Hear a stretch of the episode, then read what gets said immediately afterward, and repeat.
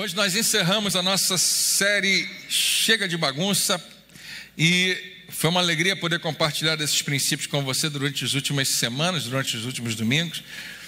E eu queria começar hoje fazendo uma pergunta: você já tentou consertar uma coisa errada e piorou o negócio? Ah, existem várias coisas, vários momentos que isso acontece, né? Quando a gente quer, a gente fez uma coisa errada, a gente tomou uma decisão errada ou fez uma bobagem. E queremos consertar e na hora de tentar consertar a gente piora ainda mais. Eu lembro quando mais de uma vez isso aconteceu, quando eu estava todo bonitão e mancharam minha camisa. Alguém veio e ou eu mesmo fui e caiu uma, uma gotinha de tinta de caneta assim. Aí eu, bom, vou limpar. Na intenção de limpar a gotinha que tinha dois milímetros de diâmetro, ficou do tamanho do meu coração, né? Já aconteceu com você de tentar tirar uma mancha e só aumentar a mancha? Eu ouvi de uma pessoa que deixou cair tinta, um balde de tinta caiu na garagem, mas ela conseguiu tirar a tempo, ficou apenas um, uma pequena rodinha, assim, do tamanho dessa mesa, assim, de tinta. E ela começou a limpar aquilo tudo, só que resolveu pegar água e sabão e pintou o chão da garagem toda, sem querer, não era a intenção. Mas na intenção de arrumar um problema, a gente pode piorar um problema. Não, um momento de distração na hora de fazer a barba, já aconteceu com você? Né? Corta um pouquinho a mais, falando, agora não tem jeito, eu vou ter que cortar tudo, e, quase né, fica careca, só porque tentou cortar a barba e arrumar, e de repente começa a cortar o cabelo também, e na intenção de melhorar, piorou. A gente sabe o que é isso. Mas, e quando isso se traduz numa decisão financeira? Na intenção de resolver um problema a, a coisa fica pior ainda. Eu não, não, não, não é o meu universo, mas pessoas que têm vícios em, em jogar, em jogos de azar, elas são tentadas a acreditar que a melhor maneira de resolver o problema delas é jogar outra vez, agora vai dar certo. Né? E agora eu vou recuperar todo o dinheiro que eu perdi. E torna a situação pior ainda. Porque existe um ditado, eu não sei se você acredita nele propriamente, né, quando a gente fala a respeito de piorar as coisas, e o nosso tema hoje é esse, existe a possibilidade, tem como ficar pior, sim, que é um ditado que algumas pessoas vão dizer da seguinte maneira: não há nada tão ruim que não possa piorar. Que é uma péssima frase para a gente falar dentro da igreja, eu entendo. Mas você sabe que isso é verdade. Você sabe que existem coisas que você fala, não, pior do que isso não tem como ficar. E tem como. Tiririca estava errado, né? Tem como piorar? Sim, sempre dá para você ficar pior. Por quê? Porque onde quer que você ah, entrou naquela bagunça, entrou naquela encrenca, você não percebeu, mas toda bagunça traz na sua embalagem, traz junto consigo péssimas opções. Quando eu tomo uma decisão errada, falando claramente, né? Quando eu tomo uma decisão que vai ferir alguém, que vai machucar alguém, que vai ferir a mim mesmo, e eu me arrependo, eu preciso mudar isso, a vontade que dá é mudar o mais rápido possível. Então, para resolver logo, as opções que se apresentam para mim, a maioria delas são péssimas opções, só vai piorar a situação. Ah, se você, já que você entrou nessa situação, a melhor maneira de resolver ela é mentindo. E a gente pensa, é ótima ideia. Eu vou fazer, vai resolver de uma vez. E só piora a situação. E para manter aquela mentira, você tem que contar mais duas. Não, eu, eu vou fazer o seguinte: já que eu estou perdendo esse dinheiro aqui, vou pedir só mais um empréstimozinho e eu tenho certeza que vai resolver tudo. As opções que aparecem para a gente quando a gente está mal, quando a gente está com problema, quando a gente está encrencado, quando a gente está na bagunça, em geral são péssimas opções. Elas se apresentam como soluções rápidas, mas no final só piora a situação. E hoje eu quero mostrar para você uma pequena história no Antigo Testamento de um dos nossos heróis bíblicos, onde ele, esse personagem principal da história, tem essas duas avenidas na sua frente: a oportunidade de fazer a coisa ruim ficar bem pior, ou a oportunidade de começar um caminho para organizar a sua bagunça. É um personagem famoso, você conhece bem ele. A gente vai falar hoje de Davi. Davi, todo mundo conhece pelo menos uma história, ele tem várias histórias, a sua jornada é fantástica. Mas o início da sua história, que nós conhecemos, é com um duelo entre ele e um gigante, um gigante que você nunca viu na sua vida, que você nem consegue imaginar. Mas se a gente tiver acertado aqui na, na altura, como você lê na Bíblia, ele tem quase 3 metros de altura ou um pouquinho mais. Eu não sei o que, que seria, eu tenho 1,84,5, 1,85, 1,84. Então, é bem alto. Imagina um cara quase do tamanho dessa coluna, e ele, rapaz novo, talvez com seus 15 a 17 anos, duelando contra um grande, poderoso guerreiro. Só que antes dessa história, tem outro pano de fundo aí, tem outro contexto. A Bíblia diz que Samuel, o profeta, o grande profeta daquele tempo, na nação de Israel, vai até a casa de Davi, não sabe que Davi mora lá, mas vai conversar com seu pai, porque Deus o enviou até lá para ungir rei, um dos seus filhos. E Jessé começa a chamar cada um dos seus filhos e Samuel diz: Não é nenhum desses, acabou? Aí lembra: tem um que está pastoreando no campo. Isso sempre me chama a atenção, o único que estava trabalhando naquele momento. Né? E tem um lá, e era o mais novo, era insignificante, ninguém lembrava dele. É triste quando a família esquece de você, mas é uma realidade. E ainda assim lembraram, beleza, chamaram Davi e Deus imediatamente fala ao coração de Samuel: pode ungir esse, esse vai ser rei de Israel. E Samuel derrama óleo sobre a cabeça de, de Davi, e ele é ungido rei de Israel. Só tem um problema: já tem um rei em Israel. E não dá para ter dois. Nesse momento parece que tem dois, porque um foi ungido e o outro está realmente reinando. O nome do outro rei era Saul, todo mundo conhece a história. E num determinado momento, aí sim, um pouco mais à frente, enquanto Israel de um lado da montanha e os filisteus, os grandes inimigos dos israelitas do outro lado, travam uma batalha. Antes da batalha acontecer, esse homem gigantesco desce ao vale, faz um desafio, dia após dia, 40 dias, ninguém vai. Davi vai até lá, sem nenhuma pretensão, ele nem sabe o que está acontecendo. Davi vai até lá para levar comida para os seus irmãos, o seu pai pediu, ele é só um um iFood, não, um office boy, vai levar comida para os seus irmãos. Chegando lá, o que está acontecendo aqui? E ele vê o gigante descendo, falando as mesmas palavras, é, sendo grosseiro, claro, eles eram guerreiros, sendo ofensivo contra o próprio Deus deles. E Davi fala: ninguém vai fazer nada. E Davi tem uma ideia, ele começa a pensar quando ele olha para aquele gigante: eu acho que eu consigo matá-lo. Você é maluco? Não, porque Há duas semanas atrás apareceu um urso. E eu matei o urso. O urso tentou roubar uma das minhas ovelhas. É uma história real. Esse rapazinho, de uma maneira muito especial, foi capacitado por Deus para usar bem a sua tiradeira e feriu o urso. E a Bíblia diz que ele matou o urso. E algum tempo atrás ele tinha feito a mesma coisa com o leão. Deixa eu te falar: se você um dia se encontrar com o leão ou com o urso, não faça como Davi. Você não vai ter a habilidade necessária para isso.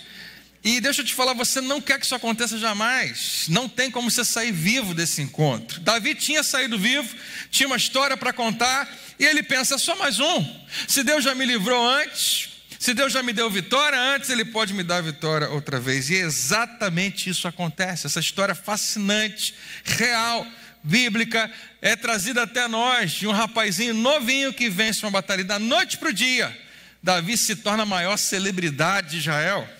Ele se torna a pessoa mais conhecida, a sensação do momento. Todo mundo está impressionado. Todo aquele exército de milhares de homens viu o que aconteceu. O gigante está vindo na direção dele, ele não vai fazer nada. Ele está rodando o negócio, plá, acabou, a, acabou a briga. O homem está caído no chão. E todo mundo. E começam a fazer músicas a respeito de Davi. E no meio das músicas tem versos do tipo: Saul, grande rei, matou milhares, porém Davi, dez milhares. Ninguém quer ser rei nessa hora, quando a nova sensação do momento chegou e é dez vezes melhor do que você. E claro, você conhece a narrativa, Saul começa a ficar com muita inveja e com muito ciúme de Davi. E a Bíblia diz em 1 Samuel, no capítulo 18, no capítulo seguinte, Davi ainda muito novo, começa a integrar o exército de Israel, começa a participar das batalhas e vai crescendo, ele vai atingindo um posto muito importante. E a Bíblia diz que Davi tinha êxito em tudo que fazia, Quem escreve isso é o próprio Samuel, narrando a história de Davi, pois o Senhor estava com ele. Isso é ótimo, isso é maravilhoso, a não ser para os invejosos. E Saul, vendo isso, teve muito medo dele. O que, que possivelmente Saul já sabia nesse momento? Saul já sabia que Davi tinha sido ungido que com certeza ele era uma ameaça ao seu trono, que a qualquer momento, se ele fosse substituído, poderia ser por esse rapaz. Ele não queria, ele não aceitava a glória que ele tinha recebido, primeiro rei de Israel. Não é possível que o segundo não vai ser da minha família, que o segundo não vai ser meu filho. E o que acontece é que a Bíblia continua dizendo que todo Israel e todo Judá gostava de Davi, pois ele, Davi, os conduzia em suas batalhas. Davi tinha ocupado esse posto de trazer vitória após vitória. É interessante que lá atrás, naquele vale, quando o gigante faz o seu desafio, ele fala: manda um só para lutar comigo. Quem é o campeão de vocês? E sendo o Golias extremamente alto, você vai olhar para o exército de Israel e vai procurar o cara mais alto. Né? Vai procurar o Marcão. Cadê o Marcão? vai procurar o cara mais forte que tem no exército. E sabe quem era? Era o rei. Era Saul.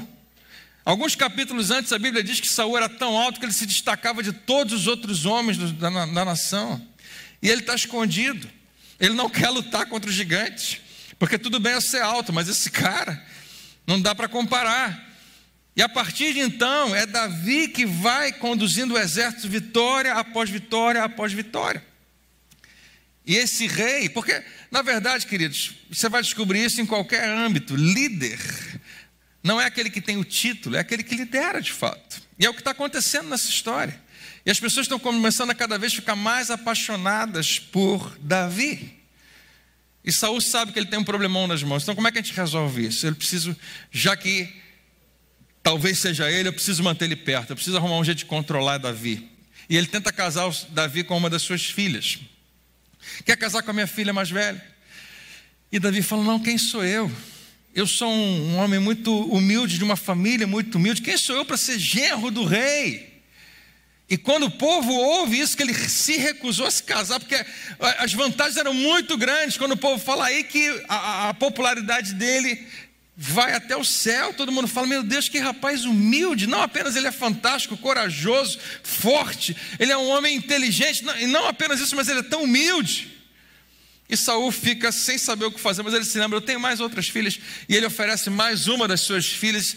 E por alguma razão, eu não sei qual é, Davi falou: É, eu topo. Eu tenho a impressão que uma irmã era bem diferente da outra, em algum nível, não sei o que era. Mas Davi falou: Ok, eu vou casar com a sua filha e Saul falou: Bom, beleza, só que tem um preço. Naquela época, e hoje em algumas culturas bem escondidinhas você ainda encontra isso, para você se casar, você precisava pagar ao pai da noiva, o que eu acho que deveria voltar hoje em dia. Você não acha que era importante? Você que tem filha diz também? E, e dependendo né, da filha, tem que ser um preço bem alto. E quando Davi lembra disso, ele fala: Mas eu não tenho como pagar, eu não tenho dinheiro, senhor me conhece. E o rei fala: Não resolve o seu problema, em vez de você me pagar em dinheiro, você me paga em filisteus. Você tem que me matar cem dos nossos inimigos e trazer evidência aqui da morte deles. Cem. O que, que, que, que Saul queria? Queria casar a filha? Queria cem filisteus? Na Bíblia diz: o plano de Saul era que Davi fosse morto pelos filisteus. E tu reclama do teu sogro. Né? Plano de Saul era que Davi fosse morto pelos filisteus. E Davi e os seus homens, um pequeno pelotão que ele tem, vai e matam 200, não apenas 100, mas ele traz sobrando a evidência da morte de 200 dos seus inimigos e não tem volta mais. Agora Davi vai ser genro de Saul. E quando Saul viu claramente que o Senhor estava com Davi, que a sua filha Mical era apaixonada por ele, ela o amava, ou seja, ele não tinha nem como usar a filha como alguém que ele poderia manipular para manter Davi sob controle, não. Temeu ainda mais e continuou seu inimigo pelo resto da vida. E o que começa a acontecer a partir de agora é um relacionamento estranhíssimo. Porque Davi só faz o bem a Saul e Saul só quer fazer mal a Davi. Porque ele tem inveja, porque ele tem raiva, porque ele tem medo, conforme a Bíblia diz. Chega um momento em que ele não aguenta, ele está completamente desesperado. Saul pega uma lança, como bom guerreiro que ele é, ele não poderia ter acertado, não poderia ter errado, devia estar bêbado.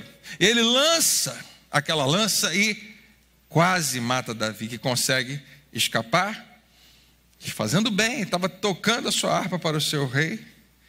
Ele quase morre e Davi descobre: não dá mais para permanecer. Eu não sei quando vai ser a próxima vez que ele vai atirar uma lança em mim e qual sóbrio ele vai estar. Pode ser que eu morra. Então, Davi foge e se torna, durante os próximos meses, durante os próximos anos, um fugitivo da lei. Num dia você é uma das pessoas mais importantes da nação. Você é uma celebridade, você é amado por todos, você tem o favor do rei. E no outro dia, sem ter feito nada de errado, você tem uma bagunça imensa nas suas mãos. Você se torna alguém que, se alguém olhar para você e te reconhecer, pode te dedurar ao rei, porque ele agora quer te matar. Davi, Saul está obcecado por matar Davi. E Davi tem que fugir, tem que desaparecer, não pode mais aparecer na frente de ninguém. O que é interessante é que, sendo o homem que ele é, a liderança que ele é, a força que Davi tem, o seu carisma, o seu caráter, ele começa a atrair homens que vêm até ele porque querem caminhar com eles, homens que também não têm mais o que fazer, são foragidos da lei, homens que ninguém gosta, ou então que são tão fiéis a Davi que querem caminhar com ele. E agora Davi tem um, mais um pequeno exército de alguns homens que caminham com ele. E eles mais ou menos se mantêm. Eles procuram o que comer porque são extremamente pobres, não tem nada. Procuram um lugar para ficar, procuram um lugar para dormir. Imagina viver uma vida assim todo dia, tendo que olhar atrás do ombro para ver se tem alguém vindo, se tem algum soldado vindo, se tem alguém.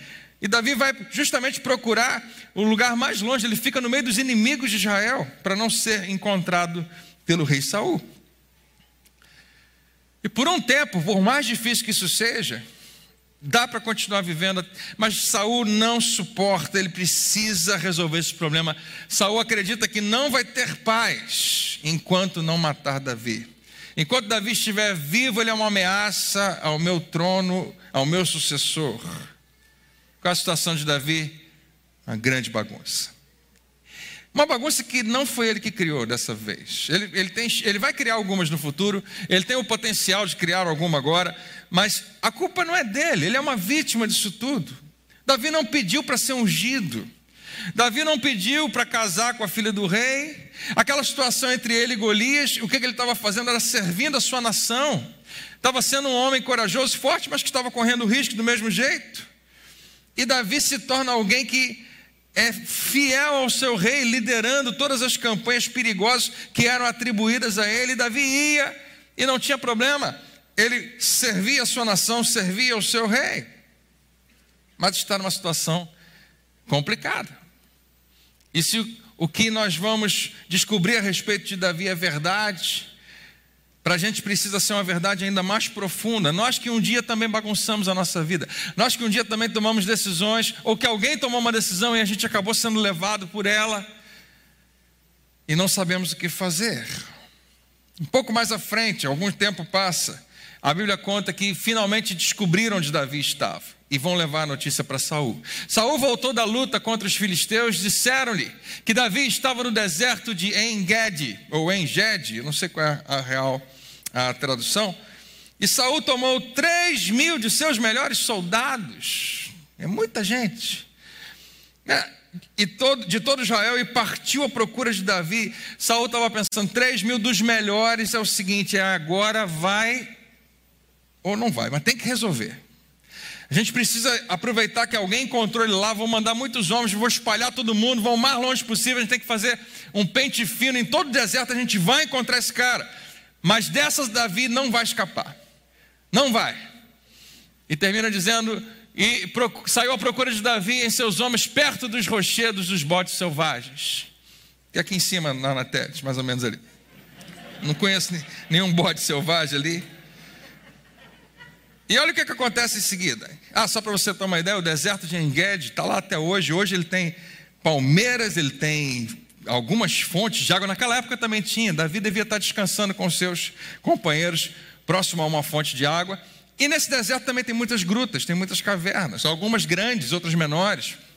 Não sei como está hoje, mas existem esses, eh, eh, essas cavernas lá. E o que acontece vai acontecer agora dentro de uma caverna. E para muitos de vocês é uma história conhecida, não tente pular para o final, queria que você caminhasse comigo, mas talvez tenha alguém que nunca ouviu essa história.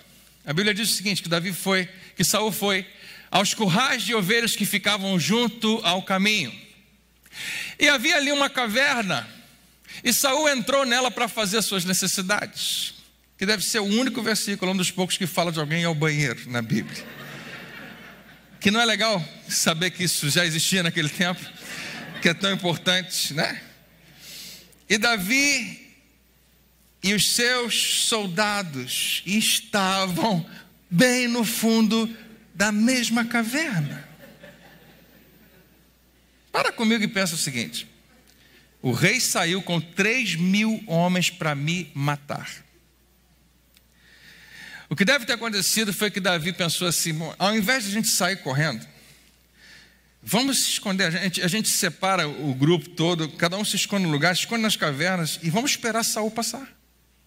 E quando Saul passar, a gente sai e vai na direção contrária. E pronto, problema resolvido. É melhor do que a gente ficar fugindo, fugindo, fugindo. Vamos na outra direção. Estratégico. E de repente, eles estão na, na caverna, ou alguém, alguém do lado de fora entra e fala: tem um exército vindo. Deve ser o exército de Saul. Vamos esperar, deixa eles passarem. E eles não passam, parece que estão parando. Meu Deus, não é possível que eles vão arrumar acampamento aqui. Não, não, parece que não. Ninguém está desmontando nada, só o rei que saiu. Estão ajudando ele a descer do cavalo. Ele está entrando, Davi, ele está entrando nessa caverna, esconde.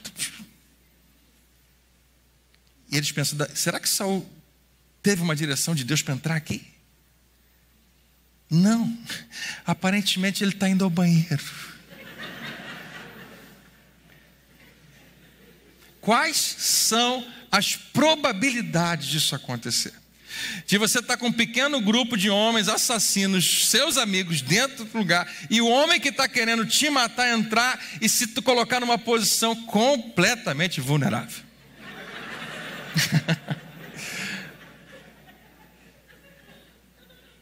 Queridos, se Saul era o problema de Davi, aparentemente Deus providenciou uma solução.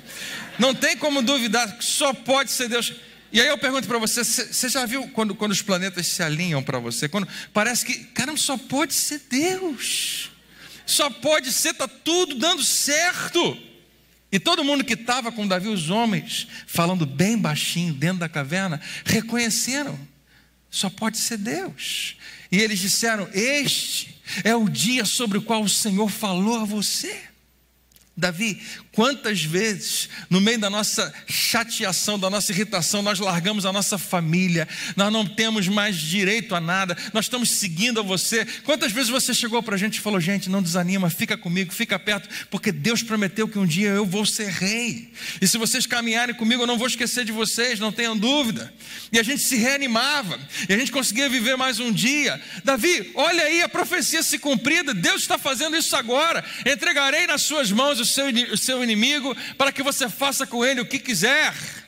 Não sei se um dia Davi falou isso para eles, ou se eles estão falando ali agora. É a hora, Davi. Deus providenciou que Saul, o rei, o grande inimigo seu, entrasse sozinho nessa caverna. Como é que isso não é Deus? Como é que não pode ser Deus? Davi, você vai lá, ou se você não quiser, a gente vai. Um golpe só e acabou a conversa. Não vai ter exército brigando com outro, não é muito derramamento de sangue, é pouco derramamento de sangue, mínimo. E Davi está prestes, levado pela sua emoção, com certeza, a transformar o seu problema em algo pior ainda. Porque não há nada tão ruim que não possa piorar.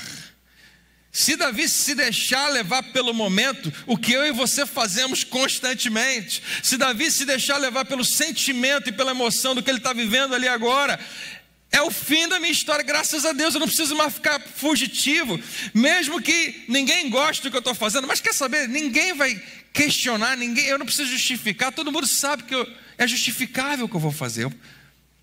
Porque se tem alguém tentando me matar, tudo bem eu matar. Faz sentido, é legítima defesa. Ele está me perseguindo por anos. Acabou. Eu posso resolver isso agora. Com certeza a emoção era muito forte. E Davi foi tentado a cumprir aquele versículo, fazer ao meu próximo o que ele está querendo fazer comigo. Se ele está tentando me matar, nada mais justo do que eu ir na frente e resolver esse problema.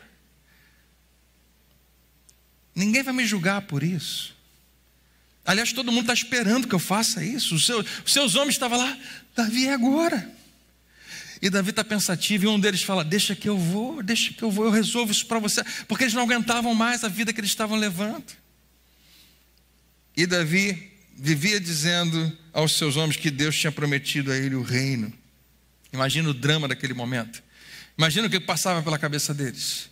Saul, todo o exército vê entrando na caverna, mas ele não sai. Quem sai é Davi. Uau! Para piorar, Davi ainda sai carregando a cabeça de Saul, como evidência da sua morte, como alguém que diz: tem um novo rei aqui agora. Eu acho que o exército vai ficar feliz. Eu acho que o exército vai vibrar, porque acabou essa bagunça. E todo mundo gosta muito mais de Davi do que de Saul. Tem tudo para dar certo, está tudo alinhado, parece sobrenatural o que está acontecendo. Se algum momento houve um conjunto de circunstâncias apontando para uma coisa só, esse é o momento.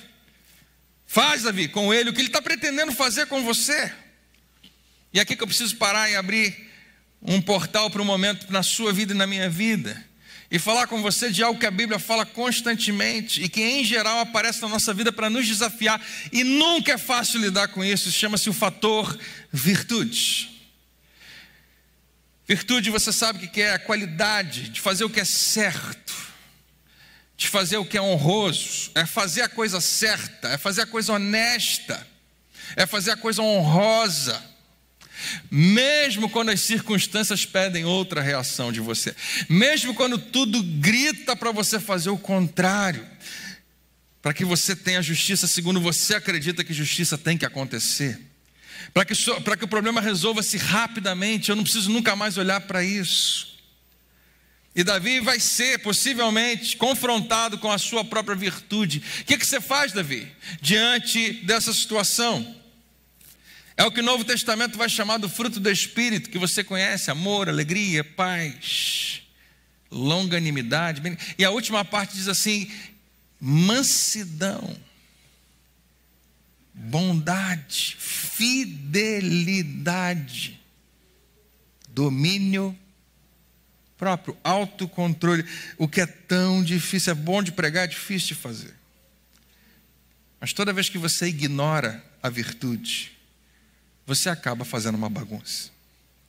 Aliás, praticamente todas as nossas bagunças têm isso na sua raiz, uma falha em permanecer correto, em permanecer fazendo o que é certo. Você não vai conseguir limpar uma bagunça causada por uma falha de virtude com uma outra falha de virtude. Você não consegue resolver uma mentira com outra mentira. Você não consegue resolver uma infidelidade com uma outra maneira de ser infiel. Você não consegue resolver algo que você roubou e tirou de alguém, tentando manipular as pessoas. Não, a gente vai dar um jeito. Conta para ela que eu estava aqui. Fala que eu estava. Não, não, diz que eu não fui. Não, fala que eu não estou. E na intenção de resolver um problema, a gente aumenta o problema, a gente piora o problema. Vamos voltar para a caverna, porque esse agora vai ser o dilema de Davi. O que, que ele vai fazer nesse momento? Observa. O momento em que Davi, a Bíblia diz, foi com muito cuidado. O rei está lá, você sabe, numa situação complicada. Não sei o que, que ele comeu antes. E Davi vem com muito cuidado, como quem diz, ainda, se Davi for gritando, não tem o que o rei possa fazer, ele vai morrer agora. Mas ele vai com muito cuidado, por quê? Porque ele não sabe ainda o que ele vai fazer. Ele sabe o que ele está sendo tentado a fazer. Ele sabe o que, que os soldados dele estão pedindo que ele faça. Ele sabe o que parece ser o mais certo, o mais justificável, e ninguém vai questionar que ele deveria fazer. Mas dentro dele está algo acontecendo. O que está acontecendo? Há, há algo lutando dentro dele que chama-se virtude. Há algo que está acontecendo dentro dele. E a grande pergunta que talvez Davi precisa fazer, é uma pergunta que eu, que eu imploro que você faça em algum momento na sua vida é: qual é a história que eu quero contar? Como é que eu quero contar essa história quando ela não passar de uma história? Porque agora é tudo que eu estou vivendo, mas vai passar. O futuro vai acontecer daqui a um ano, daqui a dois anos, daqui a cinco anos, daqui a alguns meses. Isso vai ser só uma história. Como é que eu quero contar essa história? Eu realmente quero contar que a minha história seja: eu me tornei o rei de Israel, aproximando-me sorrateiramente do rei numa caverna enquanto ele estava no banheiro e o matei. Essa tem que eu quero que seja a minha história. Quando eu puder contá-la para os meus filhos e para os meus netos, quando meu neto chegar para mim e falar: vovô, conta para mim de novo, como é que você se tornou rei da grande nação de Israel? Eu vou dizer, filho, eu não quero contar essa história. Ou eu vou dizer, ah, eu resolvi o problema com as minhas próprias mãos. Deus me ungiu, mas eu me autoproclamei rei. Eu resolvi o problema. E Davi estaria se aproximando de Saul, com a sua espada bem afiada. Saul nem vai ver de onde veio. Saul nem vai saber o que aconteceu. E aí o que passa pela cabeça de Davi é o seguinte: o que eu vou fazer? É justificável? É óbvio que é. Ele está tentando me matar. É legítima defesa. Seria o que é, todo mundo está esperando de mim? Definitivamente. Os meus soldados, o exército lá de fora, e talvez muita gente em Israel, está esperando que eu resolva esse problema. É a coisa certa a fazer? Não. É a coisa que tem a ver com virtude, é virtuoso. É, tem honra nisso que eu vou fazer? Então Davi foi com muito cuidado e cortou uma ponta do manto de Saul sem que este percebesse. O que você vai perceber que para Davi já se tornou algo muito difícil de fazer. Ele sabia que ele estava em algum nível afrontando o rei de Israel. E os soldados estão observando aquilo, estão desesperados, os olhos virados, pensando: meu Deus, não é possível que ele não vai matar. E, e, e essa cena toda. Gente, você tem que ler a Bíblia, é fantástico isso. Né? Tudo isso está acontecendo aí. E Davi, a Bíblia diz que sentiu bater no coração de remorso por ter cortado a ponta do manto de Saul. Olha a postura desse cara. Os seus soldados não estão entendendo. Como é que você pode ter remorso disso? E então disse aos seus soldados: Que o Senhor me livre de fazer tal coisa ao meu Senhor. Saul, o cara que está há anos tentando te matar, não para te perseguindo, você não tem paz por causa dele, você chama ele de Senhor e de erguer a mão contra ele, pois é ungido do Senhor. Vocês ouvem eu falar o tempo todo que Deus me ungiu? Ele também foi ungido. E eu não tenho direito de substituir por mim mesmo quem Deus colocou naquele lugar. Não sou eu que decido, não sou eu o juiz sobre a vida dele. Deus me livre, não é meu direito ocupar esse lugar. Deus que colocou ele lá, não fui eu que colocou ele lá, não quero me tornar um rei matando outro rei. Olha que postura. E com essas palavras, Davi repreendeu os soldados que estavam loucos para ir, porque daqui a pouco a oportunidade vai acabar. Daqui a pouco Davi vai, Saul vai sair da caverna. E eles pensam: a gente vai continuar vivendo essa vida de perseguido até quando? E eles por causa da liderança de Davi, ele conseguiu repreender os soldados e não permitiu que atacassem Saul, porque todos eles queriam atacar Saul. E este, Saul, saiu da caverna e seguiu o seu caminho. E a história poderia terminar ali, com um lindo gesto de Davi, mas Davi sabia que precisava, nesse momento agora, confrontar Saul. E então Davi saiu da caverna e gritou para Saul, para Saul: Ó oh, rei, meu senhor, e eu penso no drama, porque Saul está de costas para ele, mas o exército todo está de frente para ele. E sai o seu rei. Acho que o exército todo não, não faz muito contato com ele, acabou de sair do banheiro, deixa o cara vir. Mas eles olham outra pessoa saindo da caverna. E eles imediatamente fazem as contas. Eles sabem que se Saul está vivo agora, só pode ser pela misericórdia. Só pode ser porque alguém lá dentro foi gracioso com ele. É muito fácil chegar a essa conclusão. Mas Davi faz um pequeno discurso, ele fala: Hoje o rei pôde ver com os teus próprios olhos como o Senhor te entregou em minhas mãos na caverna. E Saul ainda está atordoado, está tentando entender o que está acontecendo. Quando ele ouve aquela palavra, ele reconhece a voz, mas ele pergunta para algum dos seus soldados: É quem eu estou pensando que é? É ele mesmo, é Davi, teu gerro, teu filho. Eu podia ter te matado hoje e não teria o menor problema para a maioria das pessoas. Na verdade, alguns insistiram que eu te matasse, mas eu te poupei, pois disse: Não erguerei a mão contra o meu Senhor. É isso que você é, Saul. Pois ele, o meu Senhor, é ungido do Senhor, com letra maiúscula, e esse Senhor, com letra maiúscula, julgue entre mim e ti. E se você levar alguma coisa para casa hoje, eu queria muito que você levasse esse versículo. Ele pode ser útil para você, ele pode ser libertador para você, ele pode salvar a tua vida, hoje ou amanhã, ou em algum momento no futuro. O Senhor julgue entre mim e ti, vingue ele os males que tens feito contra mim. E Saul, muitos males que você tem feito contra mim. Mas quer saber? Não levantarei a minha mão contra ti. Uh, fácil de falar, fácil de entender, mas tem que ser homem. Tem que ter virtude para realmente fazer. Davi está dizendo: Eu estou optando pela virtude, ao invés de ferir e matar você.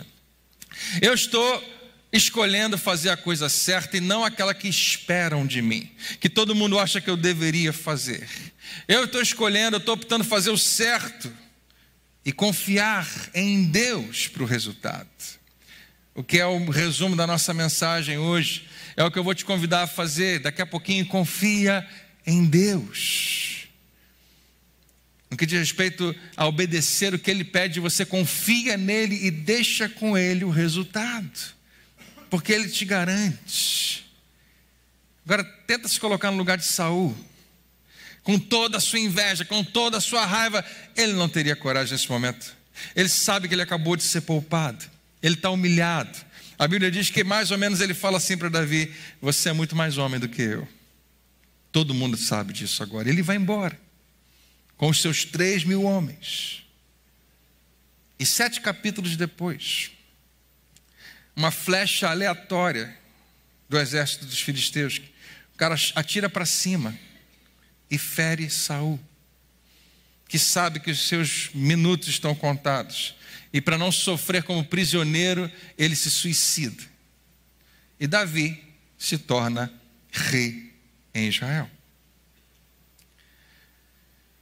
Quando a gente lê o Antigo Testamento, a gente nem faz ideia, mas a violência era muito grande muito maior do que você pode imaginar, o tempo todo. E Davi poderia ter usado isso a seu favor. Para ser rei eu preciso matar, mas ele não faz. O que nos leva a esse momento, o que nos leva até onde você está hoje, como é que está a sua vida? Você que está assistindo a gente online. Esse é o seu momento agora, um momento de definição. Porque, como a gente falou no início, o que quer que tenha sido a bagunça que você fez, o que quer que tenha sido a escolha que você fez, que bagunçou a sua vida, toda bagunça, traz consigo péssimas opções. Eu fiz uma coisa errada, os próximos passos que eu posso dar, a maioria deles são péssimas opções, para tentar consertar o problema, para tentar tirar a mancha. Eu consigo torná-la maior ainda se eu não souber o que fazer. As opções são péssimas. Toda bagunça traz consigo péssimas opções, mas ouça, não é a bagunça, mas como você responde a ela que é a história real da sua vida. A sua história não precisa ser definida e não vai ser definida pelo que aconteceu com você, pela decisão que você tomou e fez uma bagunça, mas por como você vai responder a isso. O que você vai fazer agora que a bagunça já aconteceu? Deixa eu repetir. O que, que você vai fazer agora que já aconteceu? Você já fez, tomou a decisão errada. Que falou com quem não tinha que falar. Que falou o que não tinha que falar que comprou o que não deveria ter comprado, que perdeu o que não deveria ter perdido. Como é que resolve? Eu quero resolver rápido. André faz uma oração e Deus vai operar e vai fazer uma mágica e vai mudar tudo. Não, Jesus continua dizendo a mesma coisa. A gente falou disso semana passada. Ele está te chamando para segui-lo. Você tem uma parte agora que é a parte difícil de todas. Nos últimos anos, eu não sei quantas vezes eu aconselhei casais que estavam sofrendo por causa de uma infidelidade ou um divórcio que estava acontecendo. E todos eles têm isso em comum, a gente quer resolver rápido. Alguns querem resolver rápido, realmente acabando com o casamento, outros querem resolver rápido para a reconstrução do casamento, mas de um jeito ou de outro não tem solução rápida. Estou falando de casamento, porque sempre lembro, mas tem várias outras situações semelhantes. Não existe um conserto rápido, existe um processo que você vai ter que aprender a respeitar se quiser que a restauração aconteça. Mas é impressionante, todo mundo, não, eu, a gente não está pronto para esperar, a gente não quer esperar, a gente quer uma solução rápida e a gente só torna o problema maior e pior. Mas a minha reação, a maneira como eu estou reagindo, usando o exemplo do casamento ou de outros, se eu busco ajuda, se eu busco apoio, se eu busco orientação, eu começo a traçar um caminho que vai demorar, mas é o caminho de restauração, é o caminho para mudança total de vida. É como eu estou respondendo a bagunça. Essa é que vai ser a minha história de verdade. Essa é a história que eu vou contar. Se for necessário contar. Sim, eu fui traído. Sim. Mas e aí, o que, que você fez? Acabou com tudo? Não, eu busquei ajuda. Eu busquei solução e hoje eu estou feliz pela decisão que eu tomei. Sim, mentiram para mim. E eu deveria ter pago com a mesma moeda. Mas ao invés disso, eu busquei ajuda, eu busquei direção, Deus falou comigo, eu agi diferente, ajudei a pessoa que não merecia e foi a melhor coisa que eu fiz. Na hora não parecia, mas os anos se passaram e foi a melhor coisa que eu podia fazer. Ou eu vou contar outra história. Não, ela veio pedindo perdão a mim, mas eu não quis nem saber e acabou com tudo. E essa é a minha história. Não é uma história que eu gosto de contar, mas é a, é a história verdadeira. Ah, se eu pudesse voltar atrás, eu teria decidido diferente. Mas era muita pressão em cima de mim, era o que as pessoas achavam que eu deveria fazer, era muito difícil decidir diante daquele sentimento todo, e essa é a minha história. E tem certas partes da nossa história que a gente vai preferir nunca contar para ninguém. Por quê? Porque a gente não gosta de como a história aconteceu. O que me leva à pergunta dessa manhã: qual a história que você quer contar? Qual a história que, se você for contar, você gostaria de contar? Deixa eu te falar: não existe a história onde você faz tudo certo, onde você é o herói ou a heroína que nunca falha. Não existe uma história onde você não é ferido no meio da história, onde a jornada não fica complicada e pesada. Essa história não existe. Mas a maneira como você reage a qualquer uma dessas circunstâncias é que está construindo e escrevendo a sua história de verdade. A maneira como você reage pode estar construindo uma história, escrevendo uma história que você não quer contar. Ou uma história que você vai ter, entre aspas, orgulho de contar, porque você escolheu a coisa certa. Dentre as opções que você tem agora, supondo que você esteja no meio de uma bagunça, dentre as alternativas, você tem três caminhos, você tem quatro, você tem dois, nunca é um só. Você tem algumas alternativas, umas são péssimas, qual delas você quer como parte permanente da história da sua vida? Sabe qual é a resposta? Você quer a alternativa correta. Você quer fazer o que é certo. E não é fácil fazer o que é certo. É muito mais fácil fazer o que as pessoas eh, pensam que eu deveria fazer, exigem de mim. Ou as pessoas que muitas vezes nem sabem da minha história acham que deveria fazer. É muito mais fácil fazer o que o meu sentimento está pedindo. Eu preciso resolver isso agora. Está doendo. E se está doendo, eu não consigo ficar suportando muito tempo. Nós não fomos feitos, eu não sei explicar, porque na verdade cada geração piora um pouco mais nesse sentido. Quanto mais as gerações vão aumentando, mais, mais é, é difícil aceitar a dor a gente se torna. A gente tem uma, uma dificuldade, uma, uma falta de resiliência, uma falta de resistência. Ninguém consegue suportar dor. Ai, está doendo demais. Tem gente, inclusive, que essa é a grande questão do suicídio hoje em dia. Porque está doendo, eu não suporto mais a dor, eu preciso resolver o problema da dor, eu me mato e acabou a dor.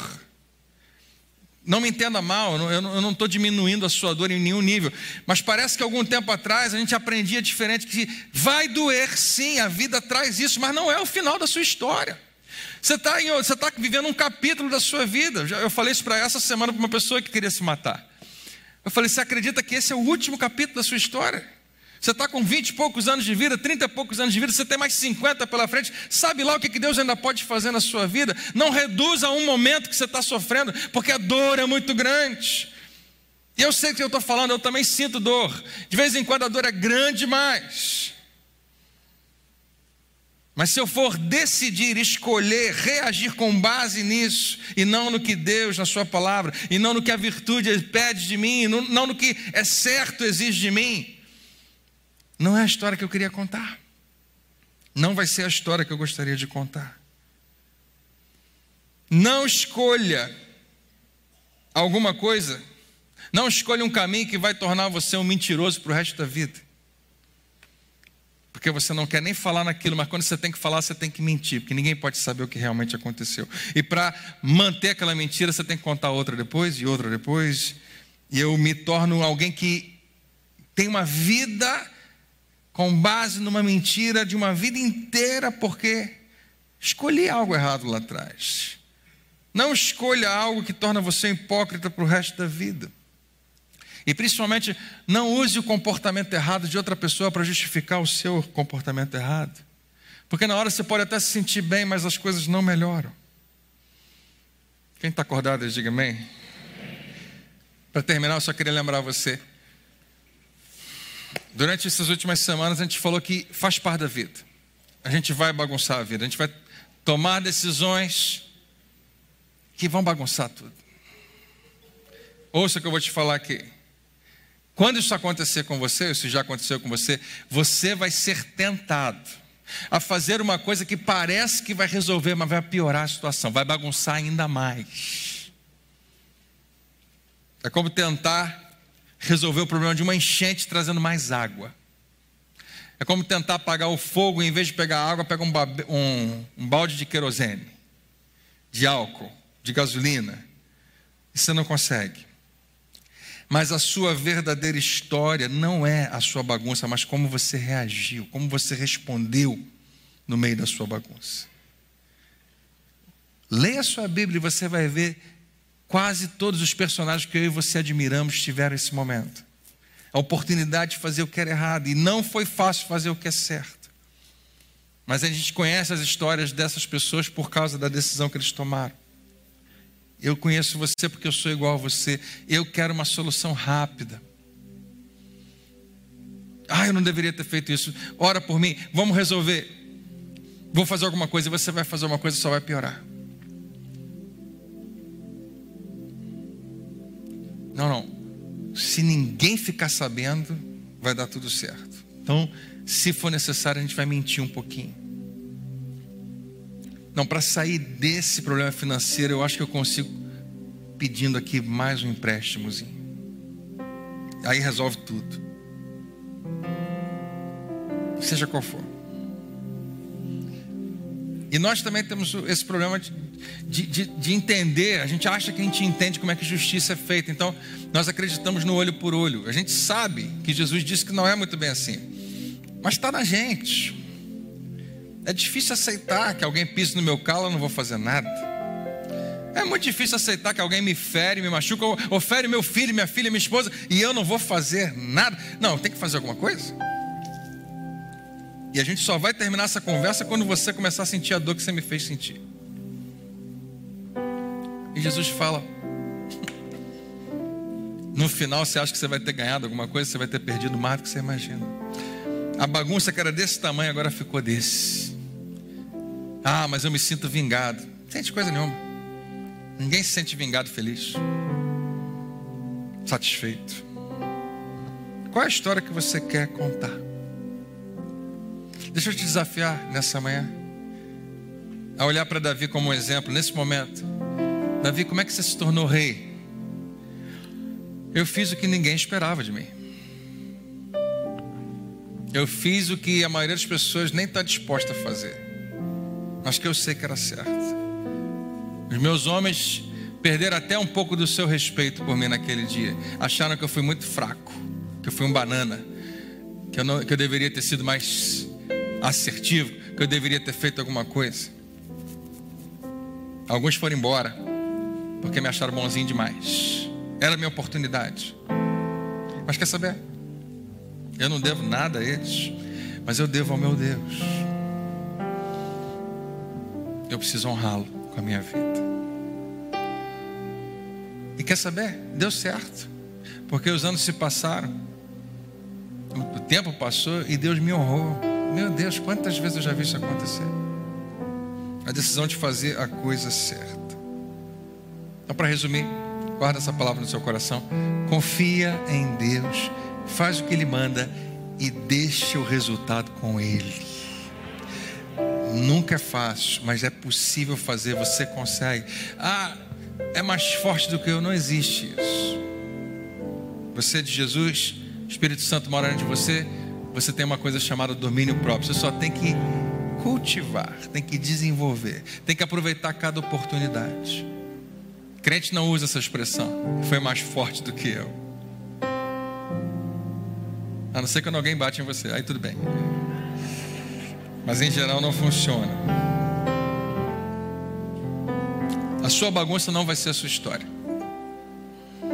É só o contexto da história real.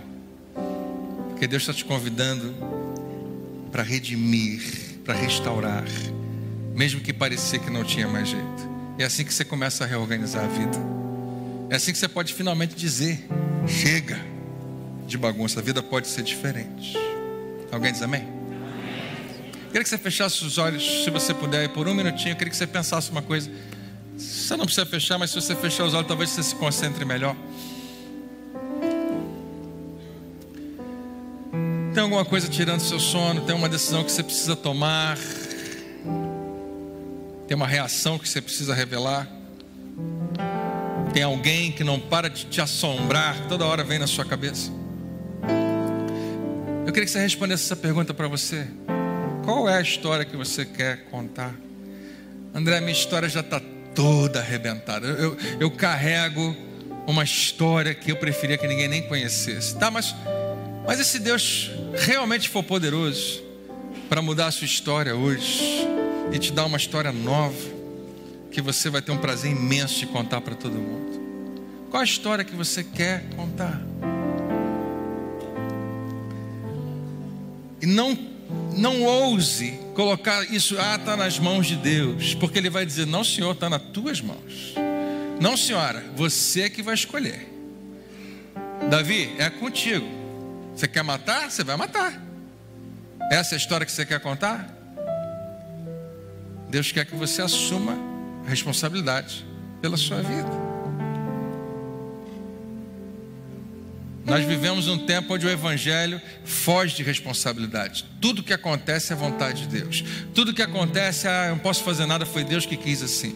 E a gente se desculpa por absolutamente tudo, querendo dizer, eu não tenho nenhuma ingerência, Deus fez. E na verdade tem muita coisa que a gente pode fazer. E Ele está te convidando hoje para isso. E essa é a pergunta que antes de você orar comigo, eu queria que você respondesse. Se você lembrar do que está acontecendo hoje na sua vida, qual é a história que você vai querer contar quando tudo que você está vivendo hoje não passar de uma história? Porque vai passar, vai ficar para trás e vai ser só mais um capítulo na sua história. Qual é a história que você quer contar?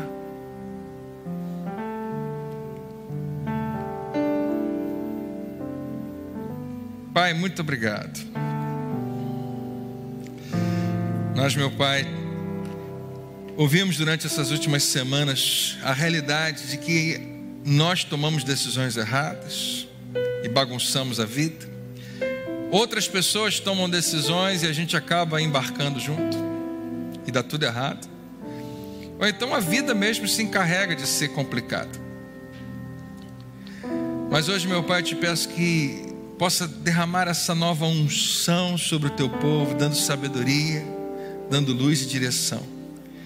E o Senhor não necessariamente resolve os nossos problemas, nem todos, alguns deles o Senhor diz: você é que vai resolver, você é que vai escolher, você é que vai tomar uma decisão e você vai escrever a tua história.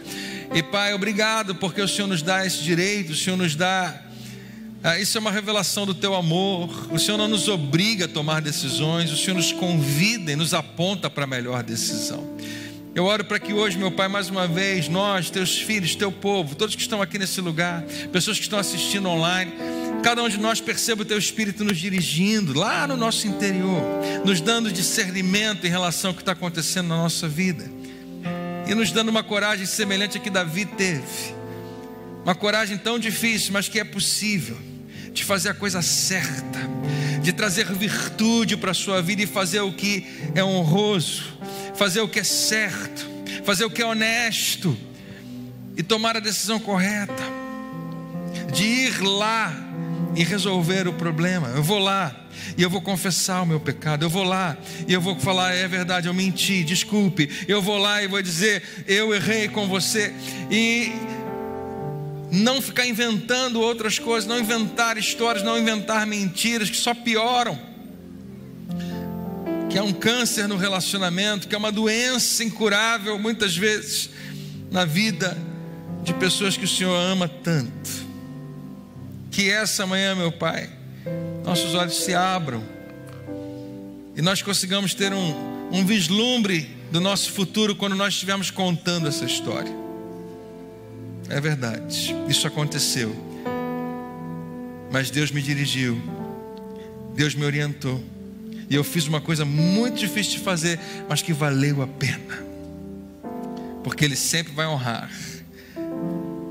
Pai, em nome de Jesus, nós oramos já te agradecendo por cada resultado, por cada fruto de escolhas e decisões com base na virtude que nós aprendemos com o Senhor Jesus: domínio próprio, mansidão paz, paciência, bondade, fidelidade, amor, alegria. Pai, em nome de Jesus, que isso seja o nosso caráter, que isso seja, meu Pai, quem nós somos. Nós oramos já te agradecendo em nome de Jesus. Que toda a igreja diga amém. Glória a Deus. Vamos cantar essa canção?